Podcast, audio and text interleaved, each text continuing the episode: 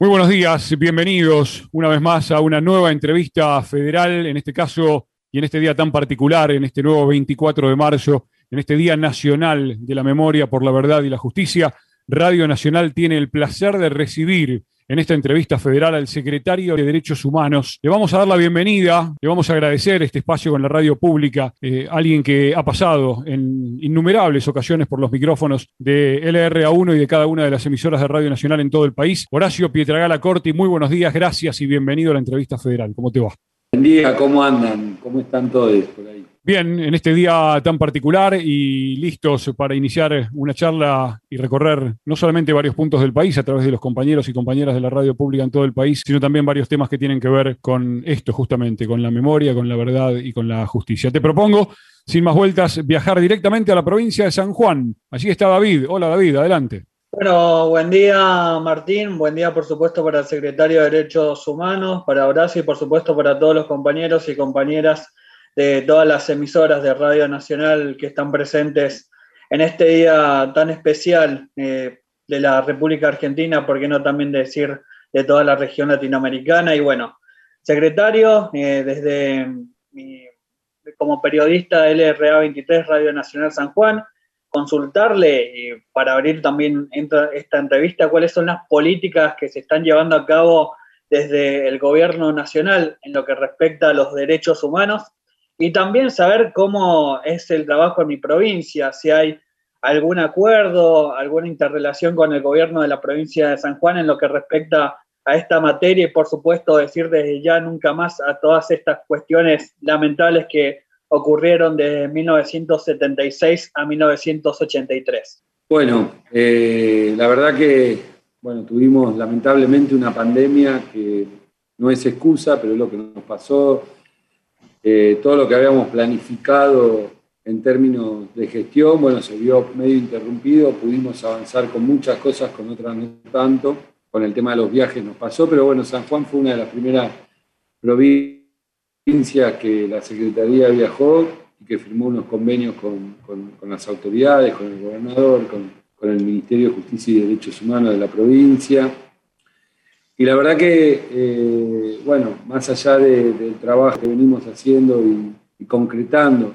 con cada uno de, las provincias, en San Juan se capacitó al personal de la Secretaría de Derechos Humanos de la provincia eh, para poner la puesta en valor de lo que es la ex legislatura, que sabemos que, es un lugar eh, de un simbolismo muy grande e histórico.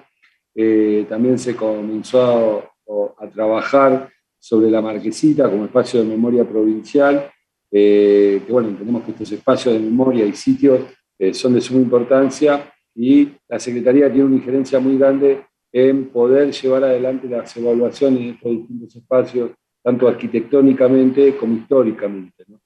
Después, bueno, firmamos un convenio con la provincia para empezar a formar a las fuerzas de seguridad, cosa que, bueno, eh, creemos que este año se va a completar. Hicimos unas capacitaciones donde estuvo el gobernador presente, recuerdo, y que pudimos llevar adelante una, capacitación al personal jerárquico de la Fuerza de Seguridad y con un segundo paso que fue empezar a formar con el curso que armamos de la Secretaría de Derechos Humanos y del Ministerio de Seguridad a eh, todas las autoridades policiales. ¿no? Creo que la violencia institucional es un mal que atraviesa en nuestra democracia a, toda a todas las provincias, a todo el país.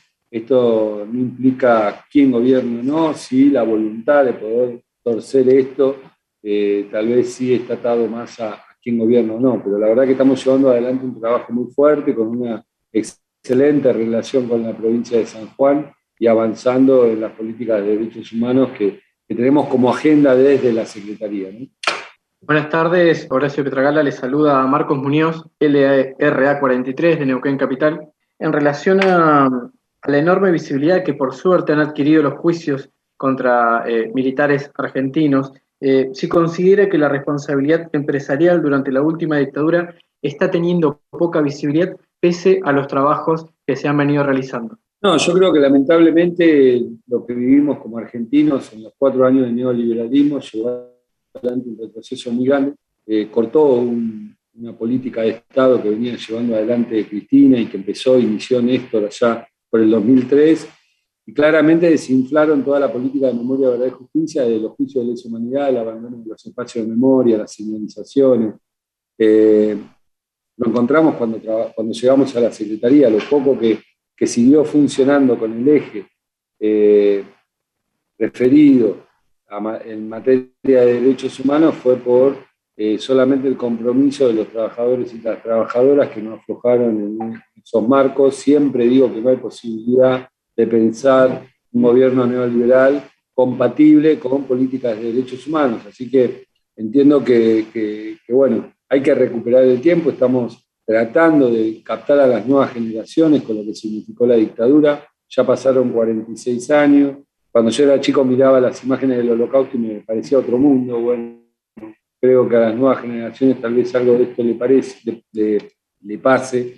Y creo que la manera de, vincular eso son las nuevas tecnologías, las nuevas formas de comunicación. Hace poquito hicimos un convenio con Google Maps para que todos los espacios de memoria del país estén en la aplicación como espacio de sitio y de memoria. Google va a tener un espacio que va a implicar eh, con, e, con, ese, con ese título, espacios, sitios y memoria y sitios de memoria, y, esto es innovador porque es el primer país del mundo que Google llevó adelante esta estrategia. Esto lo, hicimos, obvio, con un trabajo en conjunto de la Secretaría. Estamos trabajando en muchas aplicaciones, hoy los pibes están muy conectados a celulares. Bueno, en este momento, eh, en estos momentos, digo, en esta semana de la memoria recorrió también eh, un, influencer el espacio de, memoria de la EXEMA, un influencer muy importante en las redes sociales, que ahora, ahora se me va a venir el nombre, pero que eh, para nosotros es importante que puedan eh, las nuevas generaciones saber qué pasó en la dictadura militar. Y para eso entendemos que es necesario hacer ese puente. No, no solo los desaparecidos tienen que ver con la tortura, el secuestro, el exterminio, que es lo que, lo que visibilizamos mucho, pero todavía seguimos sufriendo consecuencias y es importante que las nuevas generaciones puedan saber que hay eh, condicionamientos en el desarrollo de nuestra vida cotidiana que tiene vinculación directa con lo que produjo esa dictadura, desde lo cultural y desde lo económico por sobre todas las cosas.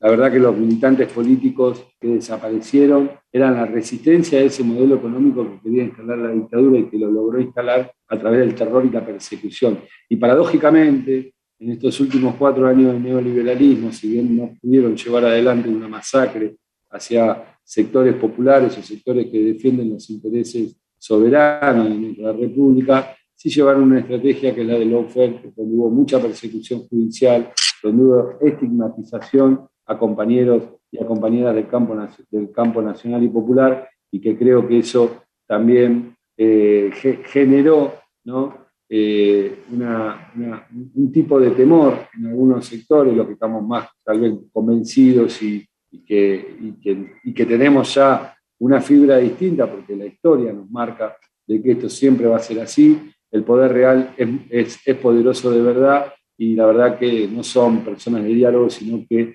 avasallan esas resistencias que pueden generar oposiciones políticas de todas las maneras para poder implementar su modelo económico. Bueno, es lo que estamos viviendo también en la provincia de Jujuy con la detención de Milagro Sala. Horacio Pietragala Corti, el secretario de Derechos Humanos de la Nación, con él estamos charlando. Betty, te propongo abrir el micrófono. Horacio, nos vamos a la provincia de Córdoba, en LRA 7 está Betina Marengo. Ahora sí, adelante. ¿Qué tal? Buenas, buen día. ¿Cómo le va, Horacio? Betina Marengo, de LRA 7, Radio Nacional Córdoba. Muy bien, muchas gracias. Usted sabe que Córdoba ha sido, bueno, sede del tercer cuerpo de ejército, una de las provincias más golpeadas por la dictadura militar, con el campo de concentración La Perla, el mayor del interior del país, ¿no? Eh, últimamente, ya de hace algunos años, eh, se ha avanzado mucho desde el 2008, el primer juicio por delitos de lesa humanidad, y en los últimos años se ha avanzado también con los delitos sexuales, los delitos de género, que quedaron un poco rezagados en la primera etapa de los juicios, ¿no? Y que ahora con la agenda nueva que tiene que ver con, bueno, con el tema de género, con el tema de, los derechos de las mujeres, ha tomado relevancia. Yo le quería preguntar cómo estaba viendo esas investigaciones puntuales que tienen que ver con violaciones, con delitos sexuales, con violencia de género, eh, terrible, digamos, en los campos de concentración en el resto del país. En Córdoba hay un avance, pero todavía no hay condenas al respecto, o no, no las condenas máximas como ha habido con los delitos tradicionales. Sí, exactamente. La verdad que venimos, tenemos una delegación muy importante en la, provincia de Córdoba de la Secretaría, donde hay abogados históricos de los organismos de derechos humanos. Obvio que se está trabajando para que esa causa se eleve a juicio. Eh, esto, digamos, el tema de los delitos sexuales fue una novedad en el marco de los juicios de lesa humanidad. Hay que pensar que la primera condena la tuvimos en el 2007, el primer juicio después de las leyes de impunidad, que cayeron las leyes de impunidad, la tuvimos en el 2007, se aceleró para ir con esos procesos de juzgamiento eh, por, bueno, por todo lo que tiene que ver con eh, la persecución, tortura, exterminio de muchos compañeros y compañeras y los planes represivos, y por eso las megas causas también que en Córdoba tuvimos una satisfacción de, de, poder tener una condena ejemplificadora en lo que fue la mega causa, donde fui parte, porque mi papá sabe eh, terminó en, una fosa común del cementerio de San Vicente de Córdoba. Y, bueno, y estamos intentando que estos delitos se visibilicen. Es difícil, se necesitan muchas declaraciones, testigas, testigos, digo, que quieran abrir ese dolor, esa, esa, esa declaración de lo que pasó ahí adentro. Pero bueno, hay varias provincias que están focalizando este eje y otro que quedó medio abandonado, eh, obvio después también del macrismo, son la responsabilidad civil y económica de la dictadura, ¿no? lo que son los grupos empresarios que participaron de esa represión, obvio querían exterminar a sus trabajadores organizados, trabajaron para eso, y hay muchas empresas del país que tienen una responsabilidad directa con la desaparición de trabajadores organizados. También estamos poniendo mucha, mucha fuerza en que se empiecen con estas causas. Hubo dos años donde casi no hubo sesiones judiciales eh, porque bueno, saben que la pandemia, la justicia casi dos años no trabajó, solo algunos juicios que ya venían abiertos y algunos que se iniciaron eh, en forma virtual, pero creo que bueno, tenemos que acelerar en los tiempos que, que, perdimos. Y bueno, ahora también comunico que ahora a fin de mes voy a estar, el 29 de marzo voy a estar llegando a Córdoba para señalizar el cementerio de San Vicente. Eh, voy a tener reuniones con organismos, vamos a estar recorriendo el grupo de artillería 141 también, que es un espacio que está reclamando la provincia, y tener también eh, reuniones con madres de violencia institucional, que sabemos que, bueno, la policía de Córdoba tiene una característica eh, particular con, reglamentaciones eh, municipales y provinciales que habilitan tal vez a, a, que sea un poco más dura que en otros lugares, y estamos trabajando, intentando concientizar a la provincia también que hay que erradicar esta problemática. ¿no? Eh, tenemos muchas denuncias de Córdoba sobre violencia institucional, estamos acompañando a las familias.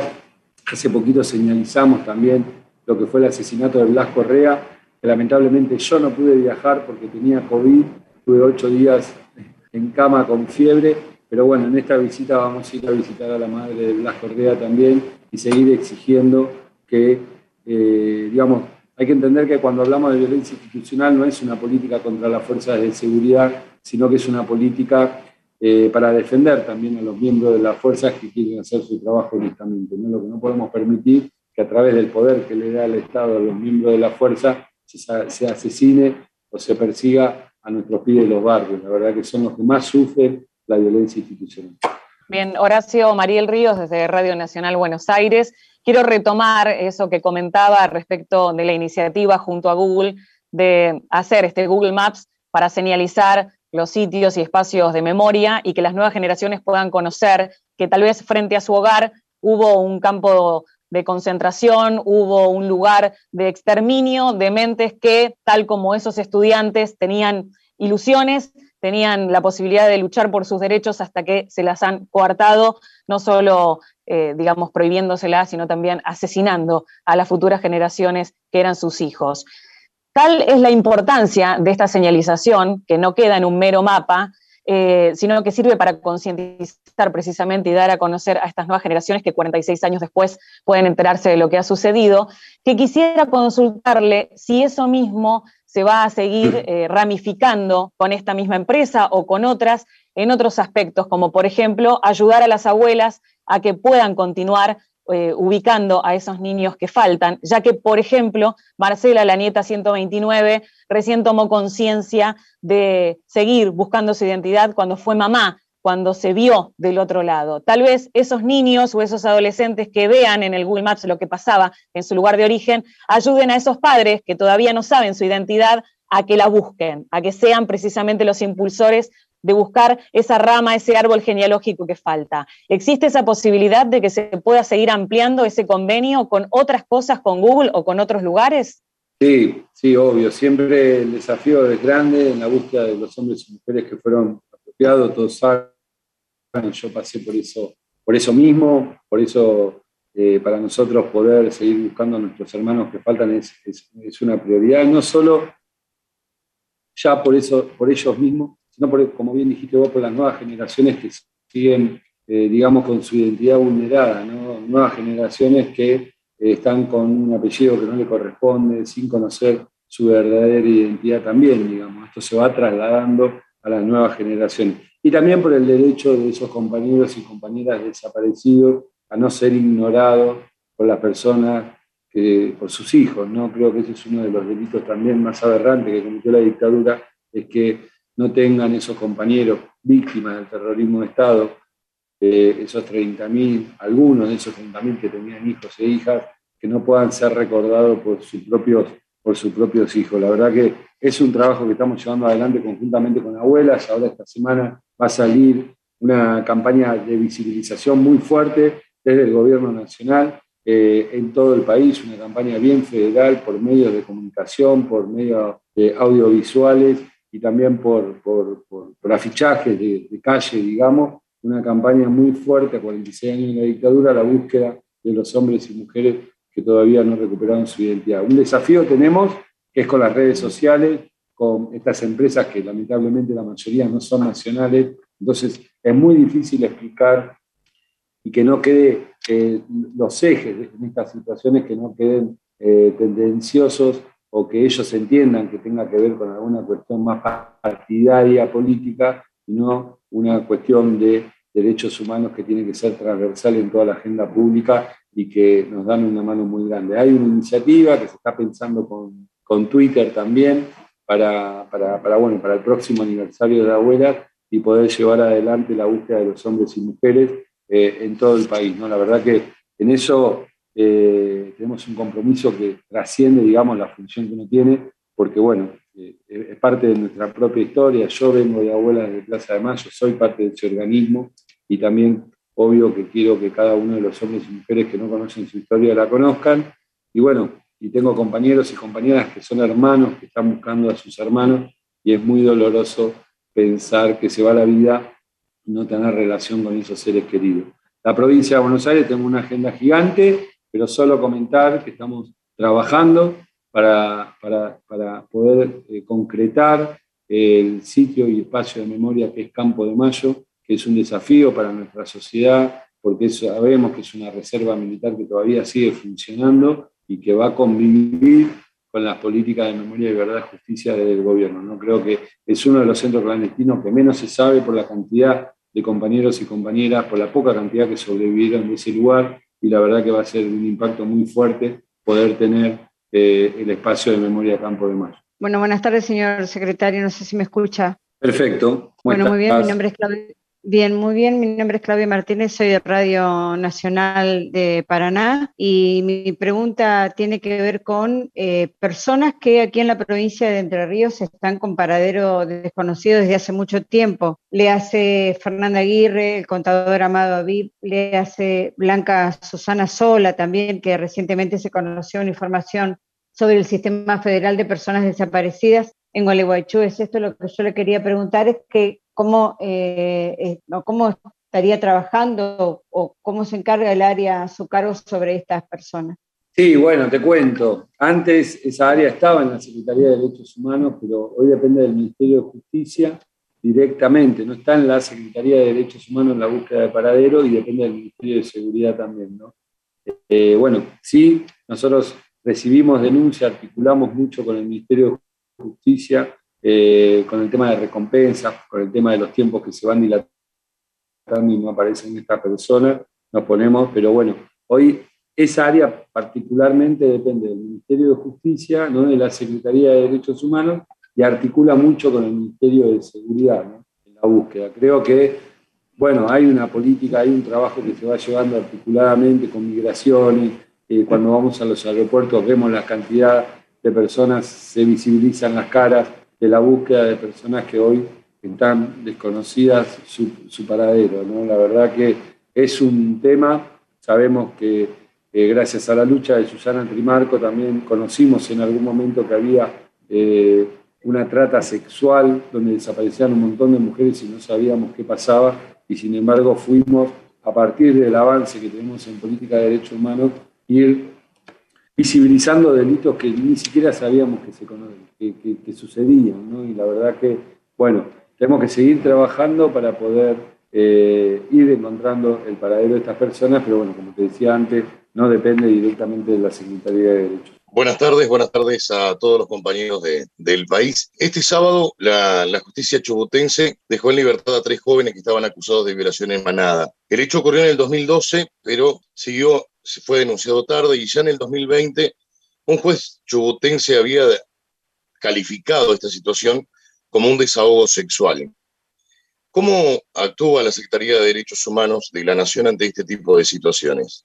Bueno, nosotros en lo que tiene que ver con delitos de, violencia sexual, delitos que tienen que ver con una, particularidad de nuestro país y de, muchos países, ¿no? que tiene que ver con eh, esta cuestión cultural del patriarcado, estas cuestiones que tienen que ver con una política integral más de género, eh, nosotros articulamos con el Ministerio de la Mujer. El Ministerio de la Mujer es la que lleva adelante el seguimiento de este tipo de causas Así toda la Secretaría fue querellante en, varias causas eh, por la cantidad de abogados que tiene, digo, y, la cercanía en algunas provincias con sus abogados en las delegaciones. Pudimos llevar adelante querellas en causa de delitos sexuales. Ahora, eh, no puedo opinar eh, sobre el, fallo de la justicia y la liberación de esta persona, digo, sería mm, eh, incompetencia de, mi rol de funcionario, ¿no? un poder eh, diciendo que está haciendo otro poder. No estoy involucrado en la causa para saber por qué se tomó esa decisión. Sí te puedo decir que eh, nada, nuestra historia patriarcal está atravesada en, muchos aspectos, ¿no? en todos los poderes.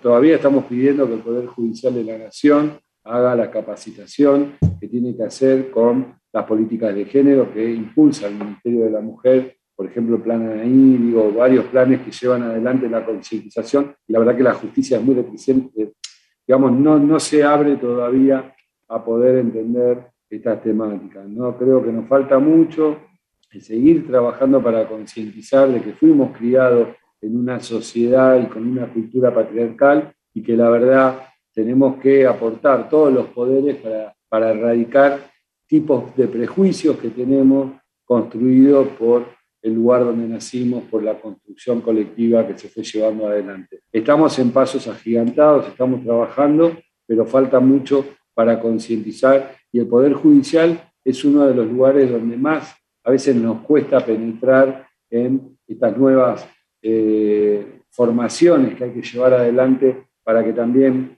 eh, los miembros de la justicia cambien un poco esa cabeza, ¿no? Siempre volviendo, mira, me recuerdo ahora una anécdota que pasó terrible cuando conociendo a Susana Trimarco, que paradójicamente habían preparado una chica que, estaba, que era víctima de trata y tenía que declarar, ¿no? Declarar eh, ante un juez y la habían preparado con psicólogos, todo para que esté fuerte, para que pueda declarar. Y cuando se sentó adelante del juez se puso a llorar, dijo, no puedo declarar, no puedo declarar. La sacaron del lugar y le dijo, yo no puedo declarar adelante de una persona que consumía sexo en el lugar donde yo estaba eh, secuestrada. Eso nos dice mucho, ¿no? Digo, creo que eh, tenemos que, ir construyendo una sociedad mejor y el Poder Judicial tiene, es un eslabón fundamental para eso también. Muchas gracias.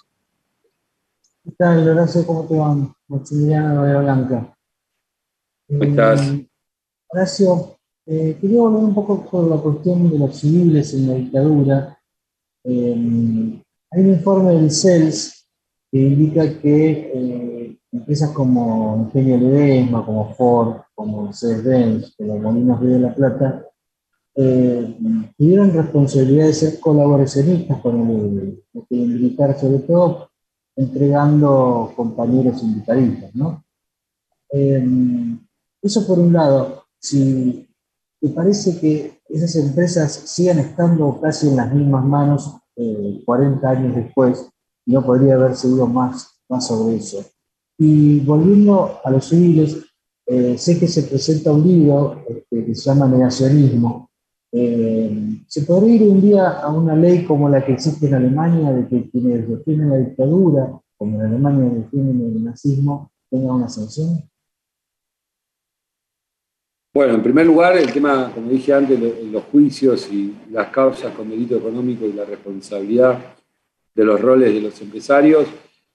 Eh, no sé si son los mismos, porque muchos ya, digo, pasaron 46 años y la verdad que la patronal puede ser distinta. Ahora que la cabeza de muchos patronales sigue siendo la misma, eso eh, te lo afirmo, ¿no? Eh, con compañías internacionales nos pasó que tuvimos, por ejemplo, Causa Ford, tuvimos la intención de que tenemos una causa internacional donde Argentina tiene que, cumplir una condena que recibió por, la, por un, damnificado, por un eh, troyani, por una víctima de lo que fue la persecución gremial sindical a Fábrica Ford. Nosotros nos juntamos con las autoridades pensando que podíamos hacer una reparación integral del Estado, pero también de la empresa, y la respuesta fue, bueno, nosotros todo lo que hacemos tenemos que consultarlo a la Casa Matriz, a Estados Unidos, y hasta que no esté la última instancia judicial firme, nosotros no podemos avanzar nada. Eso te dice un poco de que hay algunas eh, empresas que todavía resisten. Cuando hicimos la señalización del ingenio Ledesma, allá por el año 2013, creo, que el cartel duró una semana porque la empresa se encargaba de generar en la sociedad de, de Libertador San Martín y de Calilegua que si Blaquier, por ejemplo, iba detenido, eh, toda la, empresa iba a cerrar y toda la gente se iba a quedar eh, sin trabajo. Esas son las formas que tienen de, especulación. Eh, sabemos que, bueno, muchas de, las fortunas que amasaron los grandes empresarios que se asociaron a la dictadura está asociada directamente con la persecución a los trabajadores organizados y a los sindicalistas de esas distintas empresas. Entonces, obvio que hay un vínculo muy fuerte y una relación afectiva, te diría, muy fuerte con lo que significó ese golpe de Estado, porque fue lo que le dio la posibilidad a grandes empresarios y a grandes grupos económicos transformarse en más poderosos que antes. ¿no? Y después la otra pregunta que me había dicho, me fui con este tema, perdón. Ahorita el micrófono, Maxi, a ver si podemos escuchar. Sí, había una segunda parte. Sí, en Argentina eh, se va a presentar el libro de negacionismo. Ah, se presentó el libro sí. Si en Argentina algún día podrá haber una ley como hay en Alemania. Mirá, yo fui diputado de la Nación seis años, en mis últimos dos años de mandato, antes de renunciar para asumir el cargo de secretario, presenté un proyecto, yo estoy de acuerdo en, la penalización del negacionismo. Eh, creo que es un debate que no tenemos que dar porque no hay un consenso generalizado, hay organismos de derechos humanos que están en contra, por ejemplo, que tienen que ver con una mirada tal vez eh, asociada a la libertad de expresión, a, un montón de cuestiones que también hay que tener en cuenta. Pero bueno, nosotros como Secretaría de Derechos Humanos eh, quisimos aportar en este, este cuadernillo que acá está, que se va a presentar hoy, yo te lo muestro a ustedes porque estamos hablando en radio, eh, pero que la idea es abrir el debate para poder ir construyendo un consenso en lo que tiene que ver con la sanción o no de personas que nieguen eh, eh, eh, digamos, los delitos de lesa humanidad. En este país hubo ya fallos que dijeron que acá un genocidio, que acá delitos de lesa humanidad. Y para mi punto de ver, la persona que niegue eso está entrando también en, una complicidad con ese delito. Entonces, creemos que, que, no son delitos comunes, son delitos que dañan a toda la humanidad, por eso se, se, los, se los llama de esa manera y para mí es un debate serio que nos tenemos que dar como argentinos, como Argentina, y eh, nosotros hoy desde la Secretaría con este cuadernillo estamos eh, dando herramientas para ese debate. Sobre todo cuando son este, legisladores o periodistas, ¿no? Totalmente. Sí, pero en la sociedad misma también.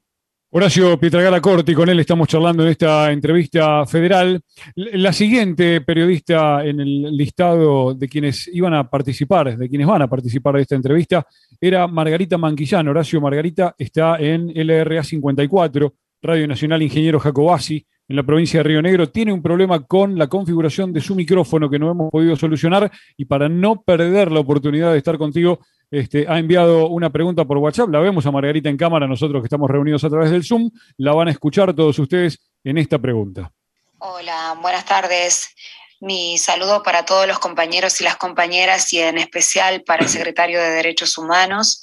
Y la pregunta tiene que ver con el tiempo histórico que ha transcurrido desde la recuperación de la democracia y cómo es su visualización a través de los diferentes gobiernos que fueron pasando hasta la actualidad en función de la fecha tan importante que hoy estamos recordando y particularmente desde lo personal, ¿usted cómo vive este 24 de marzo?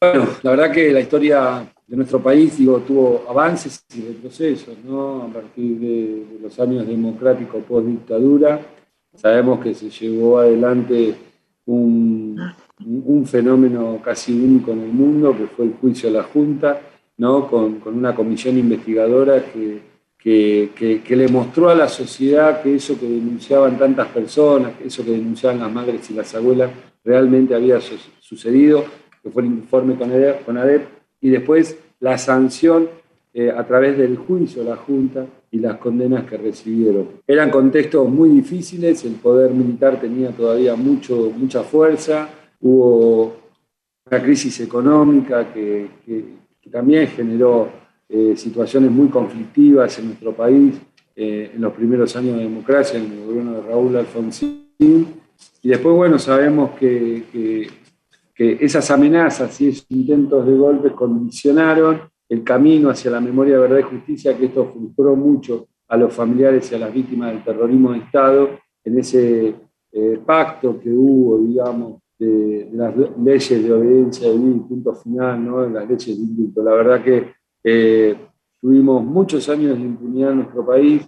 Eso más allá de los delitos de la dictadura y las víctimas, el dolor que sentían las víctimas por no poder eh, avanzar en un periodo una, una sanación que da la justicia, una reparación, una pequeña reparación importante que da la justicia, también muchos familiares perdían la esperanza hasta de encontrar a sus propios nietos que habían sido apropiados. Eh, solo el juicio, solo siguió las causas, digamos, y, las abuelas de Plaza de Mayo encontraron una beta en los años 90 con lo que fue el robo eh, de bebés, eh, la causa de plan sistemático de robo de bebés fue el único de los delitos que entró en esa leyes de obediencia de vida y punto final y en esos indultos y a partir de ahí pudimos trabajar, eh, los organismos pudieron trabajar para poder ir procesando y condenando a distintos eh, represores como Videla, por ejemplo, que en los momentos de impunidad estaba preso por el robo de ¿no? Y después, bueno, todos sabemos, llegó Néstor Kirchner,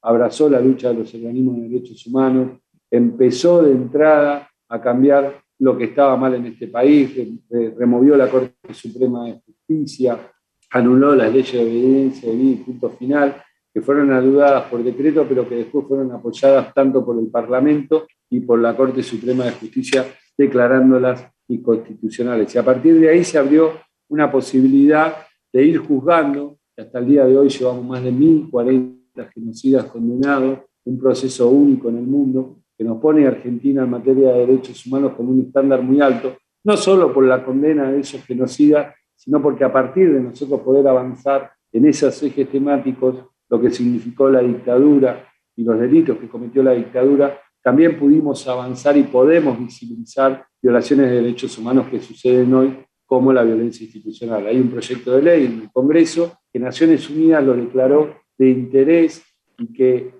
es único en el mundo el proyecto que hay en el Congreso donde se le da un abordaje integral a la violencia institucional. Esta es una problemática que, sufre a lo largo y a lo ancho del mundo. todos los países, ¿no? La policía tiene un poder extra que a veces genera un abuso a partir de ahí, pero que nosotros podamos estar tratando de pensar y trabajar de cómo erradicamos esta problemática de nuestra democracia, tiene que ver con esos avances que tuvimos en materia de derechos humanos. El camino es largo, nunca se conquistan eh, las políticas de derechos humanos, siempre falta, siempre hay que seguir trabajando y de eso aprendimos de nuestras queridas madres y abuelas, que eh, nunca hay que bajar los brazos y siempre hay que seguir trabajando para, seguir consolidando la política de memoria, verdad y justicia. Nos falta mucho, pero creo que en este tiempo tratamos también de recuperar el tiempo perdido que tuvimos por esas políticas económicas que llevó adelante Mauricio Macri eh, con su neoliberalismo. Algo para reflexionar en el marco de los 46 años de la dictadura militar es que nunca perdamos de eje por qué lucharon nuestros compañeros, por qué lucharon los 30.000. No eran solamente fotos, eh, sonrisas caminando, eran militantes políticos comprometidos, militantes políticos que eh, pusieron en riesgo el valor más grande, el, patrimonio más grande que tiene el ser humano, que es la propia vida, a disposición de luchar contra ese modelo económico que se quería venir. La soberanía económica, la soberanía de nuestra tierra, poder decidir, tiene que ver también con poder homenajear a esos 30.000 y, y tenemos que tener muy en claro que siempre, siempre esas represiones a lo largo y a lo ancho del país vinieron por esa doctrina de Washington donde el enemigo supuestamente estaba dentro y eh, se avanzó con esa maquinaria de terror para aniquilar toda la resistencia que se podía generar a partir de estos compañeros y compañeras al modelo económico que se quería instalar. Eso hay que tenerlo muy en claro porque es el puente que nos une con las problemáticas que todavía hasta el día de hoy seguimos bueno, volvemos a la provincia de San Juan. Estamos en la entrevista federal, estamos conversando con el secretario de Derechos Humanos de la Nación, con Horacio Pietragala Corti. Y en la provincia de San Juan, en LRA 23, está David Cortés. David, te escuchamos. Sí, bueno, muchas gracias Martín y volverle a preguntar nuevamente al secretario de Derechos Humanos de la Nación, Horacio Pietragala Corti. Más que nada, esta pregunta está vinculada al ámbito de lo jurídico. En nuestra provincia, en San Juan, se está realizando el juicio al ex cortista Juan Carlos Caballero Vidal, en este caso acusado de no haber impulsado acciones penales en perjuicio de víctimas del proceso de, reorganización nacional. Preguntarle al secretario qué opina sobre este juicio al ex cortista y también qué opina sobre el rol de autoridades jurídicas en causas vinculadas a delitos de lesa humanidad. Bueno, tuvimos, Argentina tuvo la suerte de ya tener condenado ¿no? miembros de la justicia eh, que no acompañaron, que no, acompañaron a las víctimas, que no llevaron adelante y a, la, vez por complicidades también con algún tipo de desaparición y persecución y apremios ilegales que sufrieron nuestros 30.000. La verdad que estas causas eh, sirven para demostrar que el Poder Judicial eh, tuvo un rol fundamental en la dictadura militar también, no, no solo no yendo a las víctimas, sino también eh, generando encubrimiento y armando causas y pruebas para poder detener y llevar adelante la persecución que, hablábamos antes. La verdad que eh, entendemos que en su importancia no son muchos los miembros de, los, de la justicia que quedan vivos, así que hay que eh, acelerar porque no queremos impunidad biológica y queremos demostrar que todos los poderes del Estado fueron cómplices de esa dictadura y como dije antes también la responsabilidad civil y económica jugó un rol fundamental. ¿no?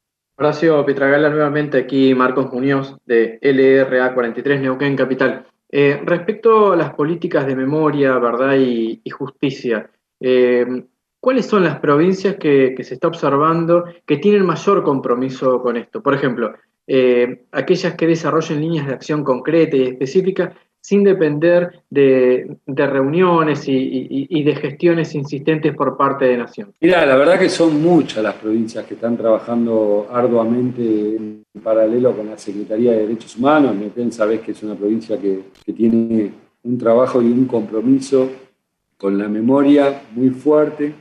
Además, nosotros cedimos y gestionamos a través del AVE eh, con la provincia donde se otorgó una porción del predio para, que se pueda desarrollar el, espacio de memoria eh, creo que era la escuelita, si no me equivoco, eh, no me acuerdo bien el nombre, pero creo que era la escuelita, perdón, hay muchos en todo el país, pero era la escuelita que estuvimos con videoconferencia haciendo el acto de presentación del espacio. Eh, ahora vamos a señalizar muchos más espacios en la provincia de Neuquén. Y, bueno, desde suma importancia, vamos a estar yendo ahora a principio de abril también con una agenda que tiene que ver con violencia institucional para, para, para poner un cartel, digamos, una señalización eh, sobre el asesinato de Fuente Alba, que sabemos que fue de mano de la policía, y vamos a hacer la señalización de, de, este docente. Una, un cartel, hay un cartel en la ruta, todos los seguros cuando, cuando van camino de, lo ven en Bariloche, digo, camino a Bariloche se ve en la ruta saliendo de Neuquén, pero bueno, la idea es que haya un cartel institucional eh, luchando, denunciando y visibilizando que la violencia institucional no nos conduce a nada. Eh, pero no puedo seleccionar provincias que estén trabajando más. Eh, digo, son muchas las que trabajan mucho, te podría seleccionar las que menos trabajan, pero bueno, no viene al caso en este momento. Que son menos. Betina, en Córdoba, a ver si podemos escucharte nuevamente. Ahorita el micrófono. Ahí va. Ahora sí, eh, Horacio, yo le quería preguntar por la batalla cultural, porque más temprano que tarde o tarde o temprano los juicios van a terminar, ¿no? Todo lo que son los juicios de, por los delitos de lesa humanidad van a terminar, va a haber las condenas que tiene que haber, eh, con todo lo que sabemos que está faltando, de las responsabilidades empresariales y demás. Pero la pregunta es, ¿se gana la batalla cultural? ¿La sociedad argentina le queda el acervo de lo que es el valor memoria, verdad y justicia para siempre? ¿O vamos a estar siempre, usted cree, frente a un gobierno, por ejemplo, de corte liberal, con la posibilidad de que esto se caiga, que esto ya no sea, digamos, sostenido como está siendo sostenido hasta el momento por la sociedad? Hemos tenido el caso, por ejemplo, de la gran movilización contra el 2 por 1 ¿no? Este, de eh, el año, cuando, bueno, durante el primer gobierno de Macri, que fue una movilización muy, muy masiva de defensa, digamos, en contra de las políticas de impunidad. Pero ¿eso usted cree que se mantiene o hemos ganado como sociedad la batalla cultural al respecto?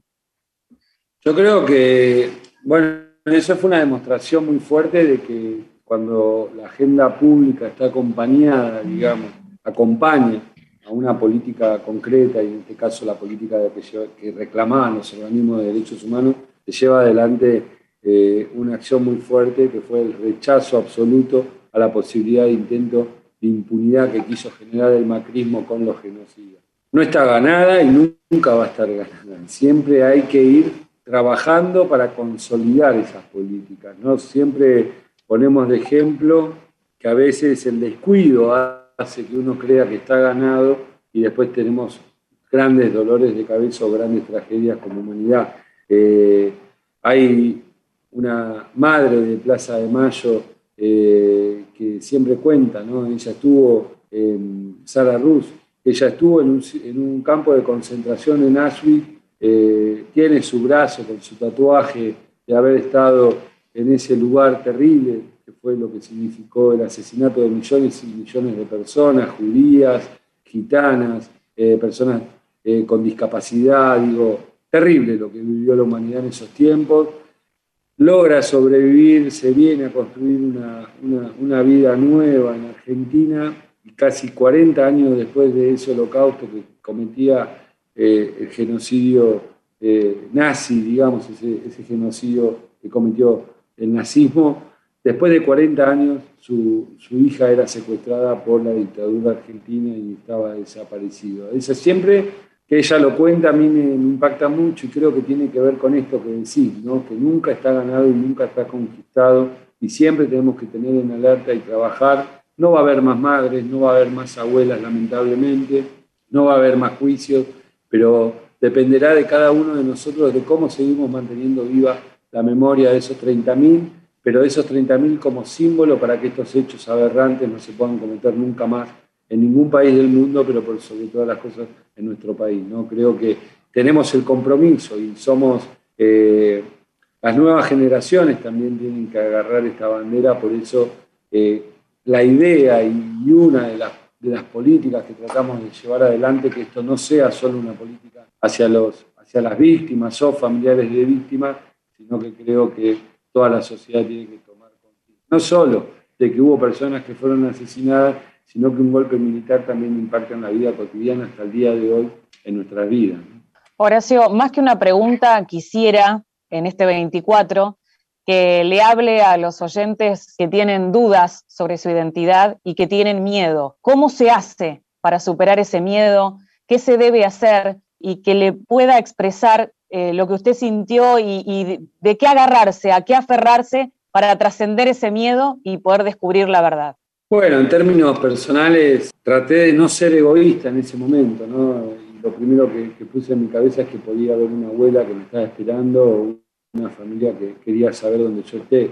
Más allá de que poner en ese lugar, digamos, esa decisión y avanzar sobre eso generaba un montón de movimiento. No, no era miedo, sino culpa lo que uno, uno sentía de invasión por lo que le podía pasar a las personas que te criaron, que te apropiaron eh, judicialmente. Pero yo prioricé eso, ¿no? prioricé que había una familia que podía estar buscándome y que hacía muchos años se estaba preguntando dónde estaba, más allá de mi propio derecho a, conocer mi historia, ¿no? que capaz que me, me, resguardaba en esa decisión y en esa visión la culpa que me generaba tomar una decisión que podía, y, digamos, generar algún tema judicial a las personas que fueron mis apropiadores.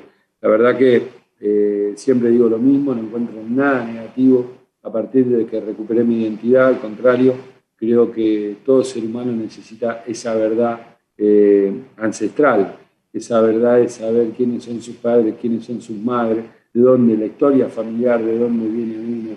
Empiezan a cerrar muchas más cosas y si bien digo siempre eh, la historia es dolorosa, hay muchas pérdidas, yo lamentablemente ni siquiera conocí a mis abuelos, eh, a mis abuelas que se murieron con la pregunta de dónde yo podía estar.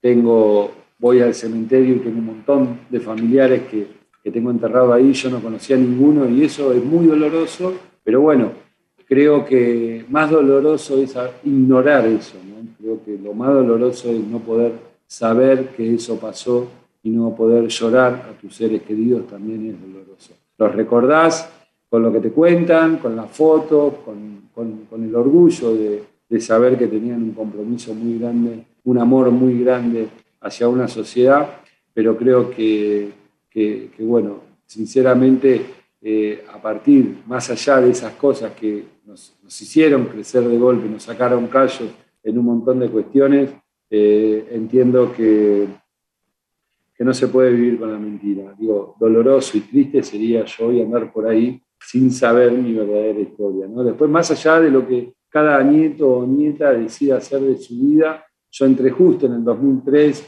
eh, a recuperar mi identidad, era un proceso antes que asuma Néstor Kirchner. Empecé a trabajar con abuelas porque necesitaba entender y ayudar a encontrar a otros hermanos y hermanas. Y bueno, los caminos se cruzaron claramente con la política que llevó adelante Néstor y Cristina en materia de derechos humanos. Y después yo decidí individualmente eh, dedicarme y empezar a militar políticamente, pero no tenía nada que ver con obvio que tiene que ver, pero digo, no, no quería que la historia de mis viejos sea una mochila y que me condicione. Por eso no somos muchos los nietos y nietas, hijos que militamos y trabajamos. Imagínate que hay 30.000 compañeros míos desaparecidos, más de 100, eh, hay 140 nietos que recuperaron su identidad y tenemos solamente 3, 4, 5 hijos de detenidos desaparecidos que están dedicados a la política. Hay muchos que con mucho orgullo llevan adelante lo que decidieron y, bueno, y hay nietos que son veterinarios, artistas, músicos,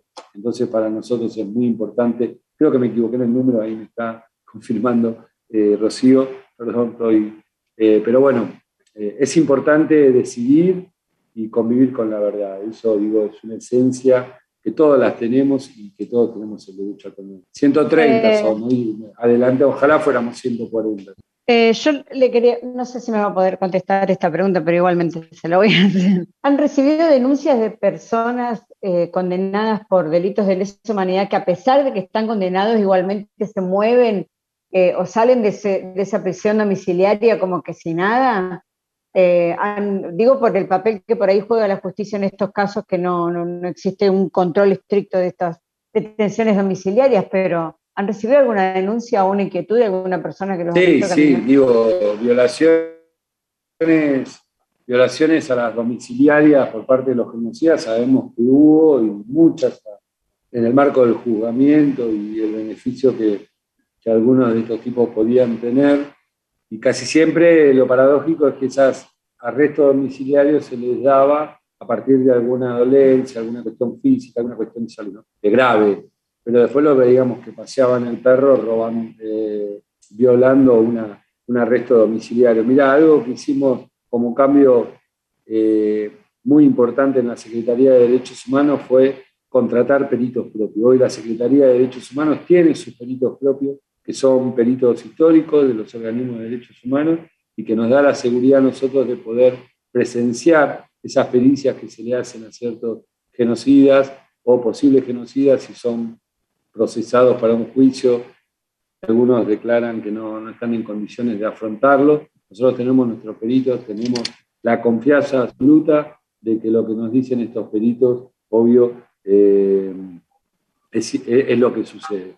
Eh, los arrestos domiciliarios tienen que ser excepcionales, eh, tienen que ser por cuestiones recontra humanitarias, porque nosotros tampoco nos podemos transformar en ellos. Yo no, no pretendo que una persona que esté con una enfermedad terminal termine sus días en, en, una cárcel si sus derechos dice que tienen que acceder a un arresto domiciliario. Ni siquiera para los peores genocidas que sabemos que fueron los delitos más aberrantes que puede cometer un ser humano contra la humanidad. Pero yo soy diferente a ellos, creo que nosotros somos diferentes a ellos. Nosotros pedimos cárcel común, efectiva, pero bueno, hay excepcionalidades que son atendibles y después está el circo o la mentira que arman algunos genocidas para poder zafar de la cárcel común y terminar eh, sus días en, en un domicilio eh, con su familia rodeado, rodeado de ser queridos. No queremos que engañen a la justicia y trabajamos arduamente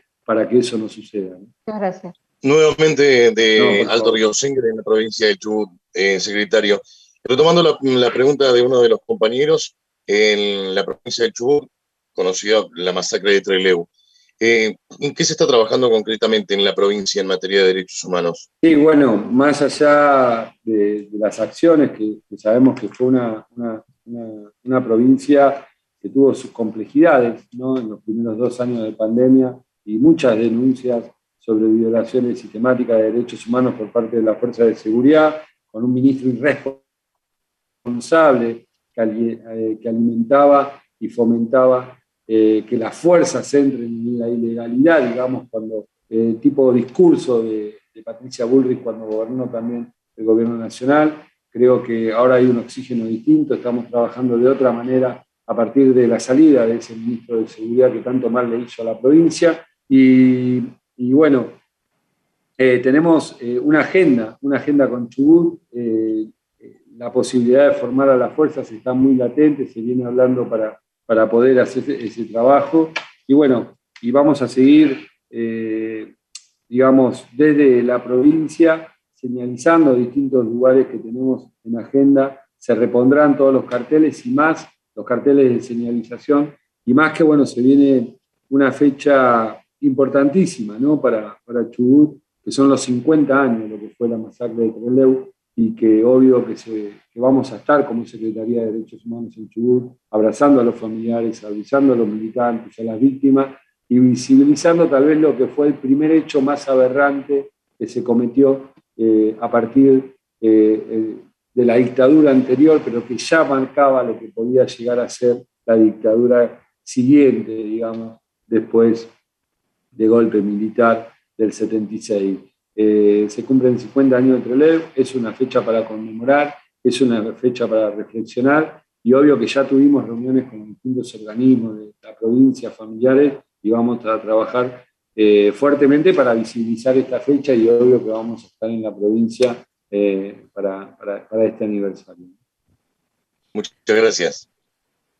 Gracias, Víctor. Y así llegamos al final. Gracias, Horacio Pitragala Corti, el secretario de Derechos Humanos de la Nación, en este día tan particular, en este 24 de marzo, en el que se conmemora un nuevo recordatorio de aquel fatídico 24 de marzo de 1976 y que la República Argentina ha dado en llamar el Día Nacional de la Memoria por la Verdad y la Justicia que seguiremos buscando. Eh, me quedo con algunos conceptos tuyos muy puntuales. Seguir y seguir trabajando en todo ámbito. Lo has repetido este, por lo menos cuatro o cinco veces a lo largo de tus respuestas, seguir y seguir trabajando, Horacio. Sí, no hay nada conquistado, todo siempre, siempre hay que seguir porque, bueno, sabemos que, que, bueno, que, la realidad argentina también es muy dinámica y tenemos que generar las defensas, eh, ¿no? a la sociedad, ese sentido común que está siempre en disputa, tenemos que seguir trabajando para, por lo menos cuando tenemos la posibilidad de, gestionar y de llevar adelante una política pública, seguir eh, fortaleciendo ese sentido común de nuestra sociedad. Después vienen ellos y van a un sentido contrario, pero bueno, tenemos que seguir trabajando. Gracias por este rato enorme con la radio pública.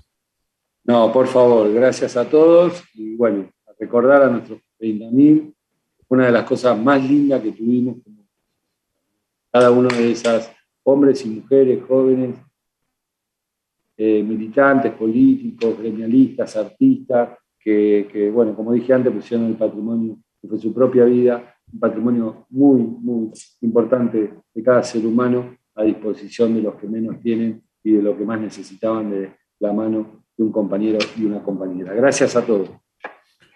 Horacio Pietragala Corti pasó por la entrevista federal. Gracias a todos los compañeros y compañeras que han participado en diferentes puntos del país. Nosotros nos despedimos hasta nuestra próxima entrevista. Continúan ustedes con la programación de Radio Nacional en cada uno de los puntos de la República Argentina. Hasta nuestro próximo encuentro. Gracias.